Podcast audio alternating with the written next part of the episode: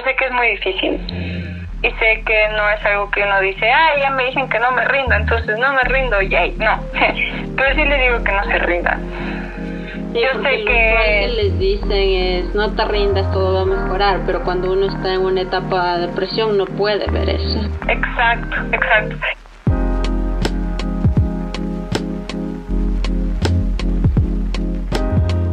Hola a todos, mi nombre es Alejandra y esto es Historias Humanas. Hay tantas historias de afuera en el mundo de cada uno de nosotros, las cuales no llegamos a conocer. En este espacio compartiremos algunas de ellas, de seguro con muchas te podrás identificar, pero algo que sí es seguro es que de todas podrás aprender.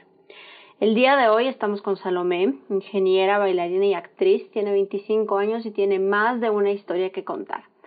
Hoy trataremos del tema de la depresión, una realidad de muchos, pero un tabú de cierta manera para la sociedad ecuatoriana.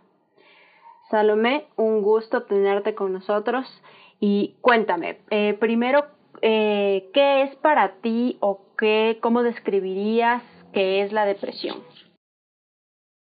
Bueno, para mí la depresión es un sentimiento muy profundo. Es algo muy difícil de explicar y que solo las personas que lo han vivido realmente lo entienden. La gente lo confunde con tristeza y mucha gente erróneamente lo confunde con situaciones para llamar la atención, pero no, para, para mí y de lo que he estudiado, la depresión es una tristeza que es muy profunda, está muy arraigada y es muy difícil de, de luchar contra ella y más si es que no se tiene el apoyo necesario ni la información necesaria para saber cómo sobresalir. Listo. ¿Y cómo te diste cuenta tú que tenías depresión? Tengo que comenzar diciendo que mi depresión comenzó desde el 2012, que fue el año que perdí a una persona que era extremadamente importante para mí. Era mi abuela, con ella crecí, ella eh, me crió en muchos aspectos y pues tengo muchísimos recuerdos con ella. Mi abuela murió, ya inició todo.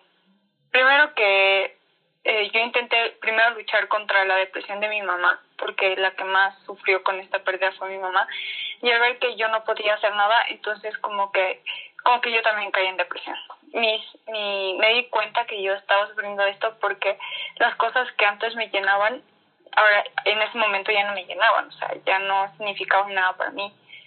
Eh, perdí el apetito completamente, no quería comer, y me costaba muchísimo dormir, muchísimo. O sea, ponía la cosa en la almohada, me movía, buscaba pues formas de estar cómoda en la cama y nada, pues no, no dormía. Ya no sentía esa felicidad que sentía antes, antes de la muerte de mi abuela, literalmente no, no llegué a ser la misma hasta que las cosas que me rodeaban dejaron de tener sentido. Ya nada tenía sentido. Entonces, en este caso fue una situación específica como el detonante para el inicio de esta historia de eh, tu camino en la depresión. Ajá, o sea, este fue mi detonante. Eh, claro que por temas genéticos, mi familia, por parte de mi mamá, tiende a tener depresiones por eh, una enfermedad que tenemos en los neurotransmisores. Nuestros neurotransmisores de pronto se alocan, se suben, se bajan. Entonces, eh, nosotros tenemos tendencia a tener depresión por esta enfermedad química cerebral. Pero muy aparte de esto, pues lo que detonó para una depresión muy fuerte, sí, pues fue, fue, la, fue esta, este momento que pasé en mi vida.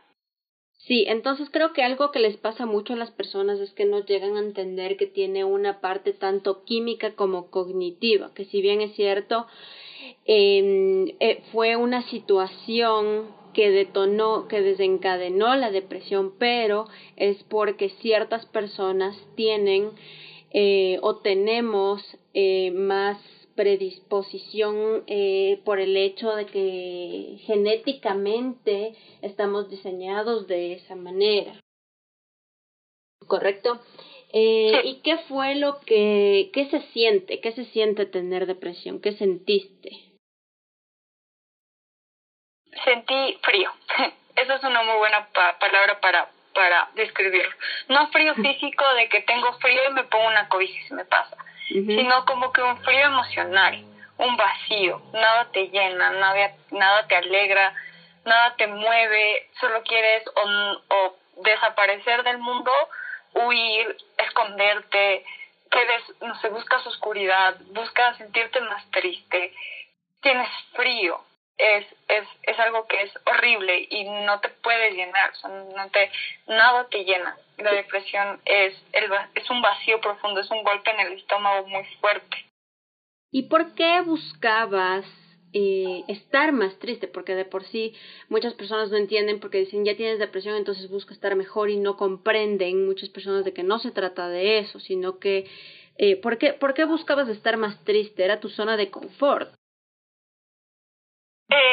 Tal vez sí, porque para mí era más fácil enfocarme en mi propia depresión que en ver la manera de salir yo y la manera de sacarle a mi mamá pero va mucho más allá de eso. Hay un estudio que demuestra que las personas que sufren depresión, de por sí su propio cerebro les hace les hace buscar estar más tristes. Ya esto ya va algo más allá. No es que yo digo, ay, hoy estoy deprimida, entonces voy a ver los Teletubbies para reírme. O sea, no, no funciona así. La mente no funciona así. El cuerpo no funciona así.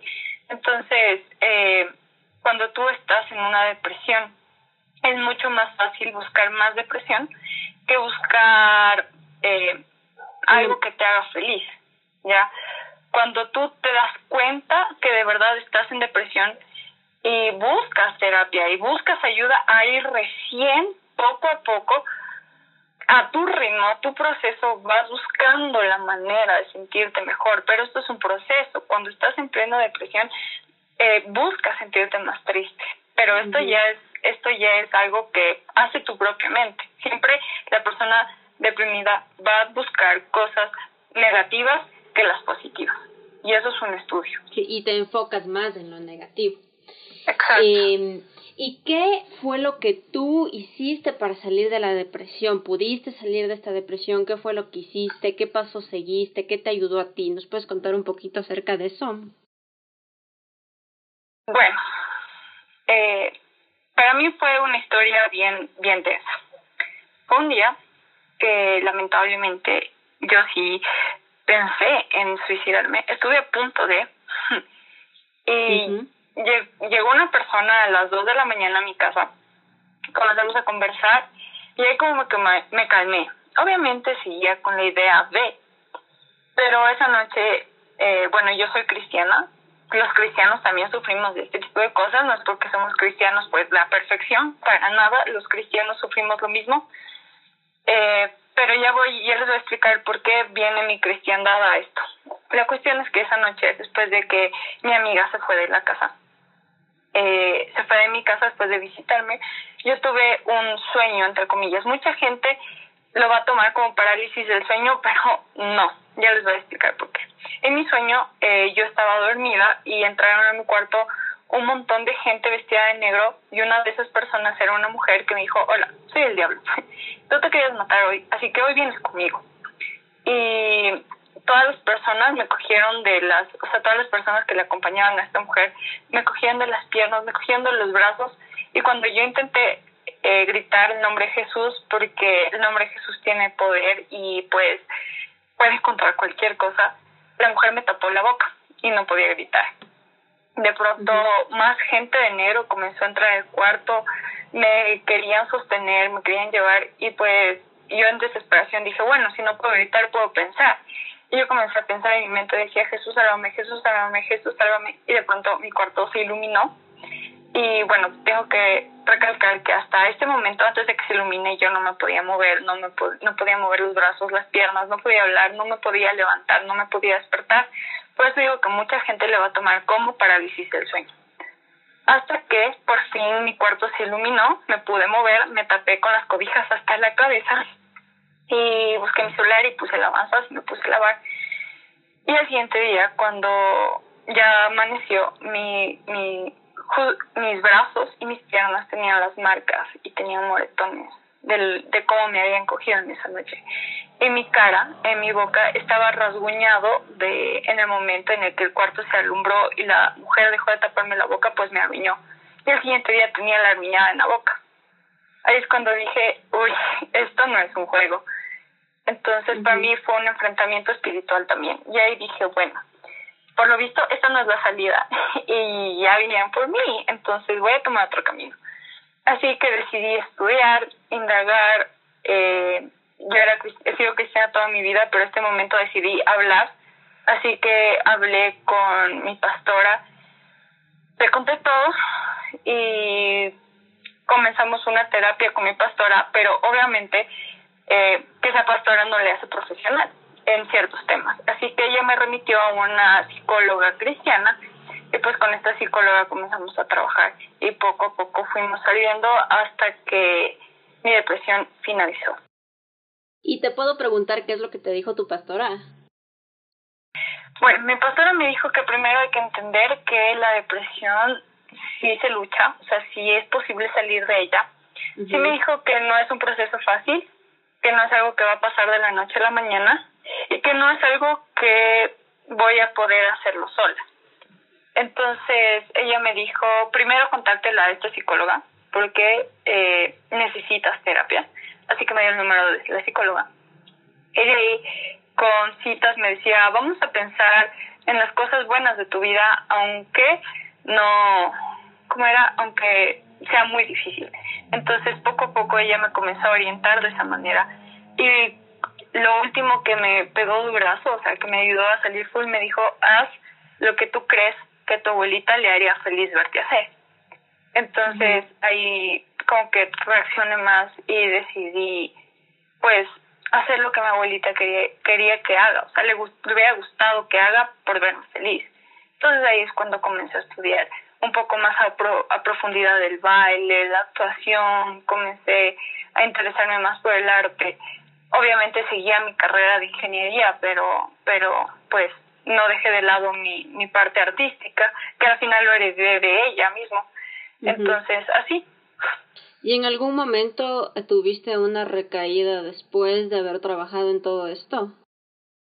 Pero por supuesto que sí, o sea, es que como dije, no es algo que se que se pasa de la noche a la mañana, no es algo que uno dice, ay, sí, ya superé la depresión y, ya pues se acabó. No, bueno, fuera que sea así de fácil, o sea, eh, sí tuve algunas, no tan fuertes como las como las he tenido hasta ahora, ajá, sí he tenido unas, no tan fuertes, pero, pero, así, y busco primero a Dios, cada vez que tengo esas recaídas busco primero a Dios. Me rodeo de mis amigos, la verdad, de mi mejor amiga, le busco a mi novio, trato de no estar sola, trato de distraer mi mente porque obviamente tanto mi pastora como la psicóloga me dieron herramientas que puedo utilizar cuando sienta que esté a punto de, de caer en eso otra vez. Entonces utilizo esas herramientas y así es más fácil, pero pero no es que no hay recaídas, claro que hay recaídas. ¿Y qué pudiste aprender de todo esto? A ver, de todo esto yo lo que pude aprender fue, eh, primero que nunca se está solo, o sea, yo sé que es muy cliché, que nunca estás solo, pero en realidad no estás solo, o sea, puedes buscar ayuda de muchas formas. Eh, tus amigos, siempre va a haber un amigo que te va a entender. Eh, a la final por último, eh, siempre va a haber una persona que te ama lo suficiente como para querer salvarte la vida. Segundo, Dios. O sea, yo no puedo dejar de Dios al lado porque realmente Dios es quien me salvó la vida y quien le salvó la vida a mi mamá también, porque ella también, la depresión de ella ha sido muy fuerte.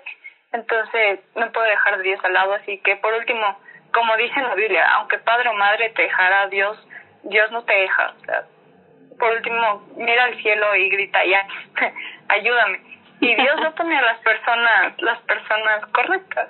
O sea, uno sí, uno piensa que, que Dios no escucha o que uno es muy malo como para que Dios lo escuche y, y pues no, o sea, la verdad, la verdad, no, y Dios te va a escuchar. ¿Y qué consejo les darías a las personas que están sufriendo en este momento de depresión?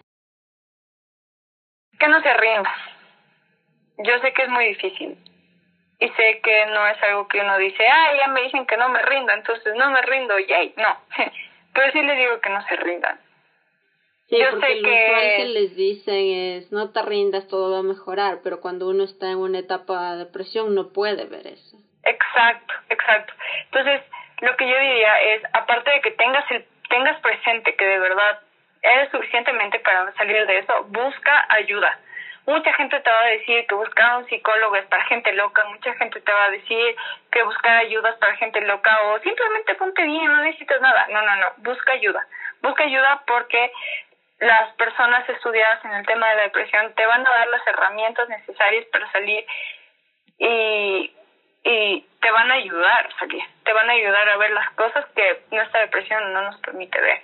Entonces busca ayuda, o sea, que no te avergüence, que, que, que no te asuste, no pienses en el que dirán, deja de pensar en eso.